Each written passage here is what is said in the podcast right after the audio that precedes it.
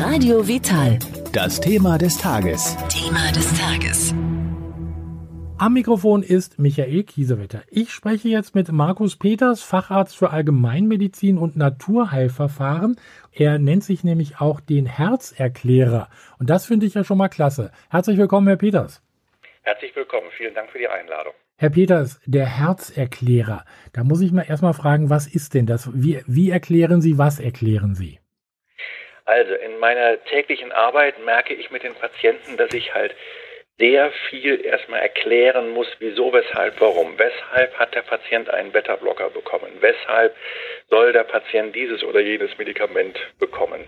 Oder nimmt es ein? Ja. Und ähm, da habe ich im Laufe der Zeit irgendwie gemerkt, Mensch, ja, ein Großteil meiner Arbeit in der Sprechstunde ist eigentlich, dass ich Zusammenhänge erkläre. Und dazu kommt, dass ich gerne erkläre und dass ich auch, wie mir schon vielfach äh, bescheinigt wurde, ich auch gut erklären kann.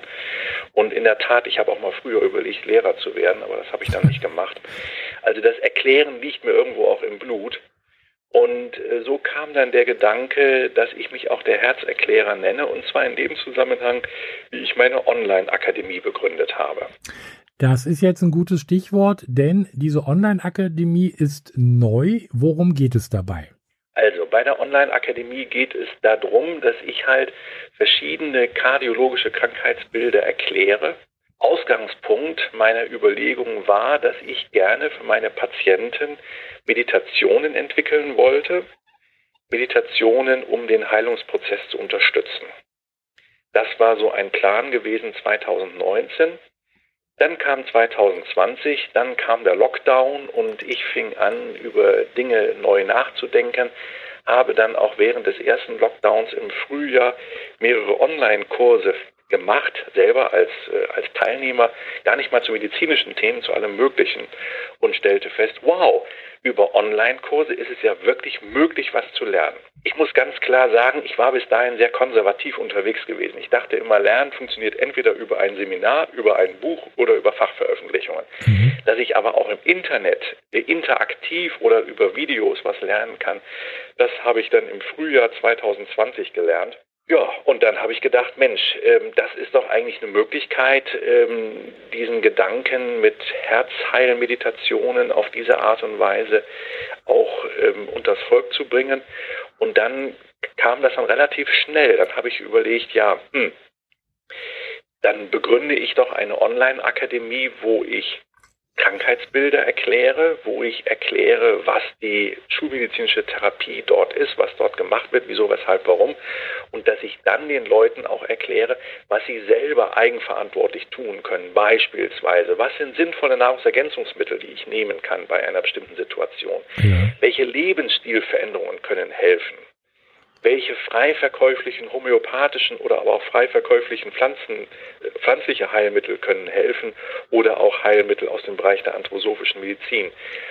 Ferner geht es mir natürlich auch um seelische Themen. Ja, also welche seelischen Themen liegen mir im wahrsten Sinne des Wortes auf dem Herzen und belasten mich und führen dazu, dass ich herzkrank werde. Und dann eben der Punkt, der mir eben auch sehr wichtig ist, wie kann ich selber, indem ich meinen Fokus meditativ entsprechend ausrichte, etwas tun, um meine Herzgesundheit zu unterstützen. Und daraus ist dann die Online-Akademie entstanden und die habe ich dann den Herzerklärer genannt, also der-herzerklärer.de, wo ich ähm, jetzt peu à peu verschiedenste Themen aus der ganzheitlichen Herzheilkunde entwickeln und aufbauen werde und losgegangen ist es jetzt im Dezember mit dem Thema Herzrhythmusstörungen. Ah ja, also das ist ja, glaube ich, eine Geschichte, unter der viele Menschen in Deutschland oder weltweit leiden unter Herzrhythmusstörungen. Ja, das ist ein ganz, ganz großes Thema. Und das, was mich veranlasst hat, damit zu beginnen, ist, dass ähm, es viele Herzrhythmusstörungen gibt oder viele Menschen mit Herzrhythmusstörungen gibt, wo der Kardiologe sagt, die haben keine Relevanz, die sind nicht, äh, also die äh, haben keine Auswirkungen auf die Lebenszeit, ähm, sind vom kardiologischen Standpunkt aus harmlos. Trotzdem, und das weiß ich aus eigener Erfahrung, trotzdem können solche Arten von Herzrhythmusstörungen fürchterlich nerven und können einem auch am Einschlafen hindern und so weiter. Und viele Patienten kommen hierher auch mit solcher Arten von Herzrhythmusstörungen. Und das war für mich ein Punkt gewesen, dass ich gesagt habe, mit denen will ich mich als erstes beschäftigen, mit diesen Herzrhythmusstörungen, wo die leitliniengerechte Medizin, die ich ja auch vertrete, aber eben nicht nur, wo die leitliniengerechte Medizin sagt, da haben wir eigentlich nichts. Weiterer Schwerpunkt mhm. unserer Online-Akademie ist das ganze Thema Vorhofflimmern. Das ist ja nun eine sehr ernsthafte Herzrhythmusstörung wo viele Patienten, die zu mir kommen, unglücklich sind und einfach mehr Fragen haben, als äh, in der normalen Praxiszeit Zeit ist, um die zu beantworten und die gerne wissen wollen, was kann ich noch weiteres tun für meine Herzgesundheit. Und dafür ist dann der Bereich Vorhofflimmern da. Also das sind ja schon mal äh, die ersten zwei sehr spannenden äh, Themen. Äh, die dort abgedeckt werden. Ich gehe mal davon aus, äh, an Themen wird es Ihnen nicht mangeln in der Online-Akademie. Nein. Als nächstes wird das Thema drankommen Herzschwäche. Ich denke, das werde ich 2021 aufbauen. Ja. Dann natürlich das Thema Bluthochdruck ist klar, ist ein riesengroßes Thema. Ähm, das Thema Herzinfarkt, Nachsorge vom Herzinfarkt. Also es gibt, es gibt unendlich viele Themen. Und dann natürlich erst recht noch, wenn wir natürlich dann auf die seelische Ebene gucken und wenn wir auch auf die spirituelle Ebene gucken. Ja. Deswegen spreche ich ja auch nicht von ganzheitlicher Kardiologie, sondern von ganzheitlicher Herzheilkunde, weil es mir wirklich wichtig ist, auch deutlich zu machen, dass ich eben nicht nur auf das physische Organ gucke, sondern eben auch auf die anderen Ebenen des Herzens gucken will. Hat so eine Herzkrankheit, will ich es mal ganz vorsichtig ausdrücken, äh, oder eine Herzbeschwerde immer was äh, Medizinisches zu tun oder hat das auch durchaus immer etwas mit der Seele zu tun, also mit dem, mit dem eigentlichen Befinden des Körpers? Also, die Aussage immer ist in der Medizin immer falsch. okay. so. Gut. Also in der Medizin, in der Medizin gibt es immer alles. Ja. Ja. Äh, sowohl als auch, um zu Ihrer Frage zurückzukommen. Also es gibt Patienten, da ist das Ganze wirklich ein rein organisches Problem und die Patienten haben auch seelisch keine Fragen und, und fertig ist. Ja, und das gehört auf der körperlichen Ebene behandelt und dann ist das Thema erledigt. Ja. Aber es gibt auch äh, Themen, äh, Herzthemen, Herzerkrankungen und eben gerade auch im Bereich Bluthochdruck, aber vor allen Dingen eben auch im Bereich Herzrhythmusstörungen, wo es eben auch tiefer liegende seelische Konflikte sein können, die da ausgetragen werden via Herz. Ja. Das erlebe ich häufig in der Praxis. Ja. Bis dahingehend, dass das Konflikte sind, die lange zurückliegen oder sogar auch Konflikte sein können, die gar nichts mehr mit mir zu tun haben, sondern mit dem Schicksal meiner Eltern oder Großeltern zu tun haben. Ja. Die ganzen Traumatisierungen durch den Zweiten und Ersten Weltkrieg, die stecken halt auch in uns drin. Und ich sag mal, gerade auf einer seelischen Herzensebene werden diese Traumatisierungen des 20. Jahrhunderts, also der ersten Hälfte des 20. Jahrhunderts, halt auch weitergetragen, ja, und leben dann häufig auch in, auf der seelischen Herzensebene und rumoren dort und äh, verursachen dort, dort auch alle möglichen Probleme. Das glaube ich gerne. Ich möchte noch mal einfach zu dem technischen Ablauf äh, was äh, hören von Ihnen. Wie funktioniert das mit der Online-Akademie? Ich muss mich dann bei Ihnen auf der Webseite anmelden? Genau. Es funktioniert so, dass äh, man sich da anmeldet, dass man in den Warenkorb hineintut, je nachdem, welchen Kurs man buchen will und dann bezahlt und so weiter. Und also wie man das halt kennt aus dem Online-Shopping. Ja. Die Kurse selber, die gestalte ich völlig frei, wann ich die mache und wie ich die mache. Ähm, das Ganze hat juristische Gründe, hat abrechnungsmäßige Gründe. Da habe ich mich mit einem entsprechenden Rechtsanwalt beraten. Ich bin nicht live dabei, sondern das Ganze sind Aufzeichnungen und äh, die kann ich halt abrufen zu dem Zeitpunkt, wann ich das will, wann es mir passt. Mhm. Wenn es hinterher Fragen gibt, dann gibt es die Möglichkeit, mir eine E-Mail zu schreiben und wenn das Fragen sind von allgemeinem Interesse, dann mache ich dazu dann ein weiteres Video und erkläre was zu der Frage. Und wenn es individuelle Fragen sind, dann führt halt der Weg in die Sprechstunde hinein oder auch in die Videosprechstunde hinein. Also Videosprechstunde gibt es auch bei Ihnen dann? Ja, mhm. klar. Auch also, das hat Corona verändert, dass ja. wir jetzt eine Videosprechstunde haben hätte ich mir im Januar 2020 nicht vorstellen können, aber wenige Wochen später hatten wir eine Videosprechstunde.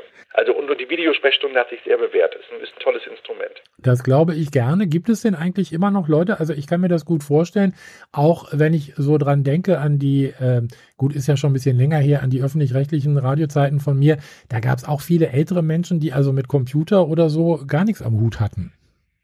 Ja, klar, die gibt es natürlich auch, die gibt es auch heutzutage. ich sag mal, jeden abholen kann ich nicht. Das Mhm. ist leider so. Es gibt dann Patienten, die sagen, ja, ich kann das mit dem Bezahlen nicht oder sowas, ja. Ja. Dann sage ich dazu, ja Mensch, dann geh zu einem guten Freund oder Nachbarn oder Enkelkind oder sowas. Irgendjemand wird das schon können und gibst ihm das Geld bar weiter, ja. Ähm, so meine ich, kann man den Bezahlvorgang auch lösen, wenn ich da selber nicht so fit bin in diesen Dingen, wo ich großes Verständnis dafür habe. Und ja, es ist richtig. Natürlich, äh, auch ich habe hier in meiner Praxis äh, ein, zwei Patienten, die dieses Angebot nicht werden annehmen können, weil sie nicht mal einen PC besitzen, ja, und auch kein, auch kein Handy besitzen, ja, kein Smartphone besitzen. Das sind ja auf der einen Seite schon die Glücklichen. Ja, das ist, das ist mit Sicherheit auch ein, auch ein Gesundheitsfaktor, Ja. diese ganze digitale Welt nicht mitzumachen. Das muss man zweifelsohne auch sagen dazu. Nicht? Keine digitale Demenz zu erleiden im Sinne von, ich glaube, Herr Hüter ist das, der das gesagt hat. Das ist richtig und auf der anderen Seite erlebe ich es aber auch. Also ich bin ja jetzt äh, 52 Jahre alt und bin ja groß geworden mit dem Atari. Damit habe ich mich ja so in Abiturzeiten beschäftigt. Die älteren Zuhörerinnen und Zuhörer werden ihn vielleicht noch kennen. Ähm, bin dann so ein bisschen da hineingewachsen in die ganzen PC-Geschichten. Interessant ist, dass die ähm, Generation der heutigen Rentner oft extrem fit sind, was Ja. PC und Internet angeht. Aha. Ich bin da immer wieder, klappt mir der Kinnladen runter, mit welchen Infos die hier anrücken und was die alles herausgefunden haben. Also von daher gibt es auch viele Menschen, die äh, eine ganze Generation älter sind als ich und glaube ich, da wesentlich technikaffiner sind als ich selber. Also das äh, ist, glaube ich, auch eine ganz gute Geschichte, wenn man sich auch als älterer Mensch um solche Sachen kümmert. Denn äh, machen wir uns nichts vor, auch wenn wir es manchmal verteufeln, aber online zu sein oder auch Informationen zu bekommen oder alle diese Dinge, die damit zusammenhängen, die sind ja auch durchaus hilfreich. Absolut, absolut. Wie zum Beispiel Ihre Videosprechstunde. Ich glaube, es ist schon schöner, wenn man äh, äh, sich gegenüber sehen kann, wenn es auch nur über den Bildschirm ist. Ist was anderes, als wenn man es nur am Telefon macht, zum Beispiel. Auf jeden Fall, auf jeden Mhm. Fall. Das hat auch gerade die Corona-Krise mir auch sehr deutlich gezeigt. Ja. Ja. einen visuellen Eindruck zu haben von dem Gesprächspartner, also gerade wenn er dann auch krank ist, da habe ich doch noch mal eine Menge mehr Informationen als nur übers Telefon. Allein die nonverbale Kommunikation, ja, also die Gestik, Mimik, ja, Ja, ja. allein, dass ich die mitbekomme, ja, hat ja schon einen erheblichen Mehrwert. Und der Vorteil einer Online-Akademie ist der, im Gegensatz zum Buch, also ich habe ja auch mehrere Bücher geschrieben, ja, das dauert dann immer Ewigkeiten, bis man fertig ist und dann der Verlag und bis es gedruckt ist und so weiter, dann ist es gedruckt, dann will man Dinge verändern, das geht nicht, ja, weil es ja gedruckt ist, ja. Ähm, der Vorteil einer Online-Akademie ist natürlich der, ich kann die jederzeit äh, verändern, korrigieren, erweitern, kürzen, ganz wie es notwendig ist, ja. Und äh, wenn es, äh, also ich denke, das ist auch eine ganz aktuelle Geschichte, also was man beim Buch da nicht mehr kann, aber wenn es irgendwas Neues gibt, kann man das ja auch noch schnell mit unterbringen. Ganz genau, Ja. ganz genau. Zum Abschluss des Gesprächs, Herr Peters, äh, hatten Sie freundlicherweise angeboten, die ersten drei unserer Hörer, die sich jetzt melden bzw. anmelden bei Ihnen bei der Online-Akademie, die bekommen immerhin satte 33 Prozent auf den äh, Kurspreis. Das ist eine, äh, ein tolles Angebot. Sagen Sie doch bitte nochmal die Adresse, wo ich mich denn anmelden muss. ja, der-herzerklärer.de. Ob Sie Herzerklärer mit AE schreiben oder Ä oder, oder A-Umlaut, das ist egal. Beide Seiten führen auf meine Seite. Ich habe beide Seiten, beide Domains registriert. Dort kann man dann die Kurse auswählen und ähm, geht dann, äh, klickt dann an, geht dann zum Warenkorb und tippt dann jeweils den Rabattcode ein und kommt dann, kommt dann 33 Prozent abgezogen. Wunderbar. Das war jetzt ein tolles Schlusswort auch. Ähm, Markus Peters, ich bedanke mich bei Ihnen für diese Information, wünsche viel Erfolg mit der Online-Akademie.